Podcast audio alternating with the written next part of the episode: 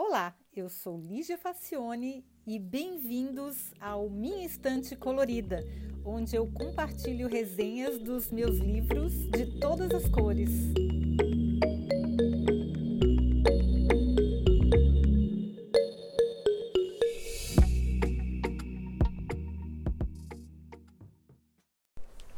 Olá! Hoje a gente vai falar de um livro do Malcolm Gladwell, que já foi publicado há 10 anos, mas ele continua bastante atual. O livro se chama What the Dog Saw, que é mais ou menos o que o cachorro viu numa tradução livre. E ele reúne as melhores colunas de jornal que ele publicou no The New Yorker, onde ele escreve desde 1996, faz bastante tempo, né? Bom, o livro é dividido em três partes. Na primeira, ele fala de pioneiros obsessivos e outras variedades de gênios menores, e é o conjunto de textos que eu mais gostei. Ele relata histórias de pessoas comuns, porém bem-sucedidas no que fazem, e tenta entender o que passa pela cabeça delas no processo de tomada de decisão. Uma das mais interessantes conta a história de duas publicitárias e o impacto de seu trabalho na indústria da tintura de cabelo, bem como o papel dessa indústria no movimento de libertação das mulheres. Não faz muito tempo, quem pintava o cabelo era mal vista e considerada fácil ou rebelde. Moças de família não faziam esse tipo de coisa. As pessoas pintavam o cabelo, mas ninguém podia descobrir que elas pintavam o cabelo. Tinha que ser uma coisa bem disfarçada, assim. E eu me lembro que quando eu estava na faculdade, isso já faz mais de 30 anos, mas as pessoas ficavam comentando: ah, eu acho que aquela menina pinta o cabelo. É, vocês vão. Incrível, né? Como é que pode uma coisa tão absurda dessas?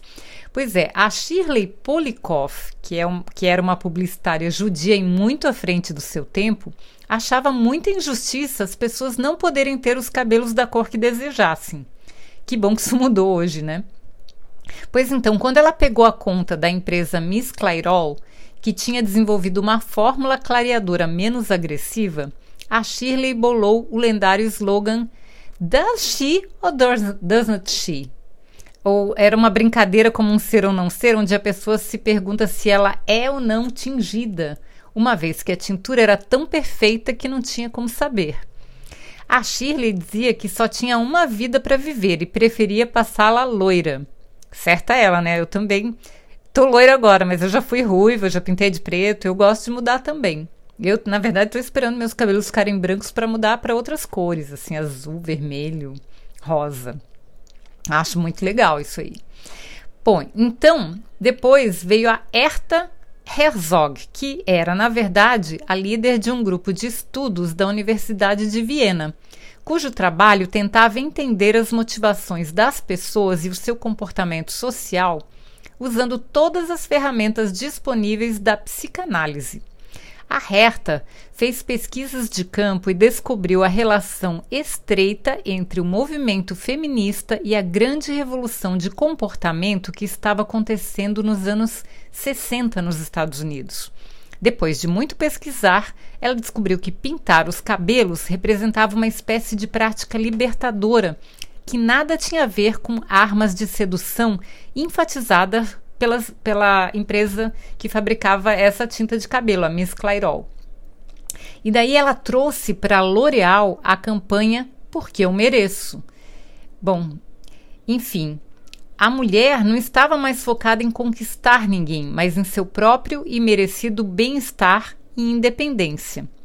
Há uma discussão bem interessante sobre o tema e os seus desdobramentos, até porque Herta ainda vive ou vivia quando foi publicado o, o, livro e foi entrevistada pelo autor. Eu achei super interessante isso, né? Tem que parar de focar que a mulher tem que passar a vida dela tentando seduzir alguém, enquanto na verdade isso é só uma parte da vida que pode ser que a pessoa até escolha não, não querer, né? Seduzir ninguém. Então é mais importante é, as pessoas ficaram bem, ficarem bem consigo mesmas. Se ela quiser seduzir, ela pode ter ferramentas, mas se ela não quiser, também não precisa. Enfim, essa foi uma história que eu achei bem interessante. Vale a pena ler o livro e vale a pena ler esse capítulo, porque ele faz reflexões eu achei bem interessantes. A outra história que me chamou a atenção foi a que deu o título ao livro, sobre o César Milan, o famoso encantador de cães da National Geographic. Isso foi antes da Netflix, agora eu acho que deve ter até documentários e, e, programas mais específicos, mas eu me lembro que tinha um seriado que passava na National Geographic que falava sobre o encantador de cães. Aí o Malcolm queria entender o que é que os cachorros viam no César para ficarem tão hipnotizados e submissos quando ele entrava em ação. Para quem não conhece esse programa, essa série, o César Milan era um encantador de cães porque ele pegava as pessoas levavam cães problemáticos, muito agressivos, ou que estavam com manias esquisitas, ou que não conseguiam se relacionar com pessoas ou com outros cachorros, enfim. Eram cachorros que tinham algum problema, e aí o César Milan ia lá e resolvia o, o problema do cachorro. Ele ia lá e encantava, como se dizia os cães, ele entendia por que, que o cachorro estava tendo aquele comportamento, ensinava os donos a, a a entender melhor por que, que o cachorro agia daquela maneira e como é que se corrigia aquele comportamento, como é que se adaptava e se modificava, né? Aí o autor explica que o antropologista Brian Hare fez experimentos e concluiu que os cachorros são os animais mais interessados em seres humanos que existem. Eles realmente ficam fascinados com a nossa presença e não perdem nenhum movimento nosso. É uma espécie de fã no nível mais descontrolado mesmo. Eu acho que é muita responsabilidade ter um cachorro. Porque ele vive pra gente, né? E quando a gente não dá toda a atenção que ele precisa, e é bastante, esses bichinhos sofrem. E aí o autor pesquisou mais um pouco e descobriu que é aí é que está o segredo. O César se move como um bailarino, segundo a análise de duas coreógrafas e estudiosas da dinâmica e da expressão corporal. Ele tem um perfeito domínio sobre o seu centro de gravidade. O César é fisicamente baixo e um tipo mais forte, assim. Além de mover o seu corpo de maneira a comunicar sem equívocos o que ele quer e o que pensa. A sua expressão facial também está sintonizada com o resto. Os cães ficam literalmente encantados com essa segurança, que é tudo o que eles sonham em seus devaneios caninos. Olha que interessante, então os cães eles confiam mais em quem é mais claro no, na sua expressão corporal e facial. Eu achei bem interessante isso. Bom, tem ainda a longa e fascinante história da invenção da pílula anticoncepcional por um católico fervoroso, sim, você não leu errado, que acreditava, pelos motivos errados, que esse era um método rigorosamente natural, de maneira que nunca compreendeu a rejeição de sua própria igreja a esse método. Vale a pena ler com calma, pois as surpresas são muitas e eu não quero dar spoiler. Bom, a segunda parte fala de teorias, predições e diagnoses, onde ele conta sobre os erros que levaram a Enron a falir e a levar junto tantos acionistas. A Enron foi uma, uma empresa é, americana que faliu e levou assim uma enxurrada de outras empresas junto mas principalmente aposentados que investiam em ações na bolsa de valores, né? Ela, ela fez um estrago grande ali na época que ela faliu.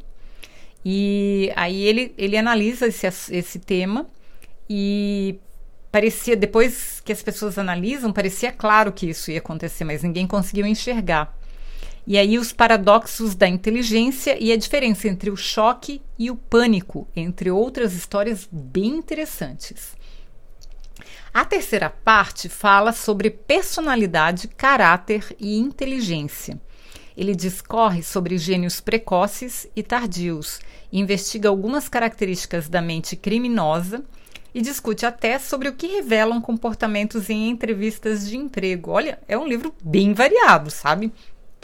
Porque como ele tem é uma, é uma, uma reunião de crônicas que ele publicou no jornal e ele preza muito pela variedade, para tornar a coluna dele interessante sempre. Então ele fala, pesquisa muito sobre as curiosidades. Então é um, é um, é um bom livro para você que não quer ler um romance inteiro, quer ler só algumas partes. É bem interessante. Mas olha, eu vou confessar uma coisa para vocês. Eu só leio o Malcolm Gladwell porque ele fala de assuntos realmente fascinantes. E ele é um pesquisador de respeito, ele é muito sério. Sempre a gente aprende e se surpreende muito com as obras dele. mas o moço bem que podia achar um jeito mais interessante de falar tanta coisa bacana e não desperdiçar palavras. Eu acho a redação dele chata, chata de doer, maçante até não poder mais. É minha opinião pessoal, né? Então eu leio e vou continuar lendo, e eu tô com outro livro dele aqui para ler, que é Falando com Estranhos, que é, parece bem interessante também, mas já estou preparada psicologicamente para sofrer, porque eu não gosto da redação dele. Eu acho que ele enrola muito para falar o que ele precisa falar. Ele não é direto, não é objetivo e enrola demais. Mas enfim. Pois agora, será que os cachorros também acham isso? O que, que os cachorros pensam, né? Não sabemos. Bom, eu espero que vocês tenham gostado desse livro. Eu vou deixar o link aqui para quem tiver interesse depois em, em lê-lo em português. E até o próximo episódio, tá bom? Então, até mais.